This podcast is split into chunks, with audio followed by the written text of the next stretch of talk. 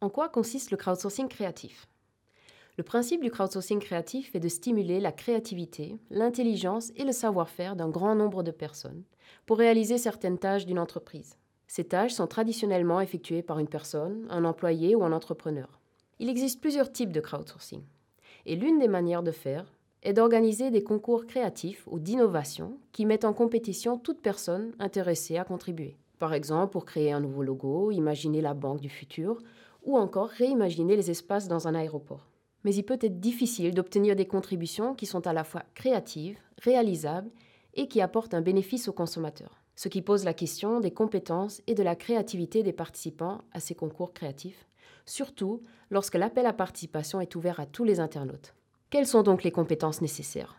Comment peut-on attirer les profils de participants qui sont les plus susceptibles d'apporter des contributions de valeur? Et est-ce que les instructions fournies aux participants jouent un rôle?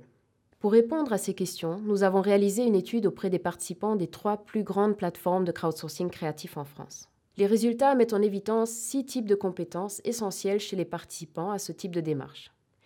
Les compétences techniques, conceptuelles, situationnelles, stratégiques, créatives et interpersonnelles.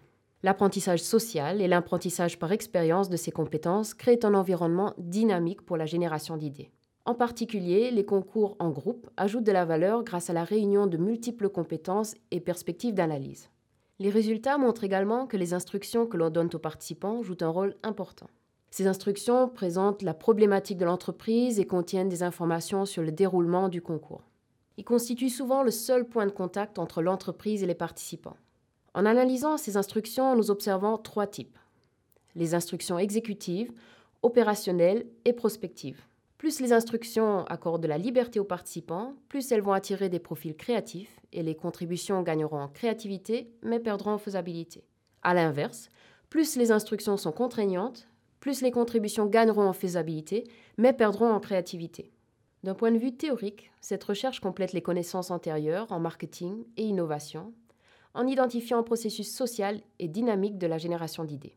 Contrairement aux compétences exigées dans la résolution classique d'un problème, les concours créatifs exigent une résolution de problèmes de manière créative et innovante, ce qui nécessite des compétences créatives et interpersonnelles. Cette étude contribue également en montrant le processus de génération d'idées comme un processus dynamique auquel l'entreprise peut contribuer afin d'améliorer la qualité des contributions reçues et donc réduire le risque d'échec d'une opération de crowdsourcing créatif.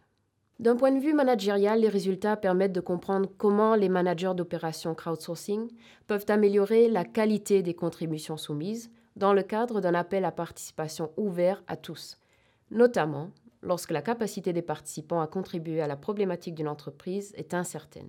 Il montre également comment les organisations peuvent attirer des profils spécifiques de participants en jouant sur des éléments du brief qui servent à les recruter.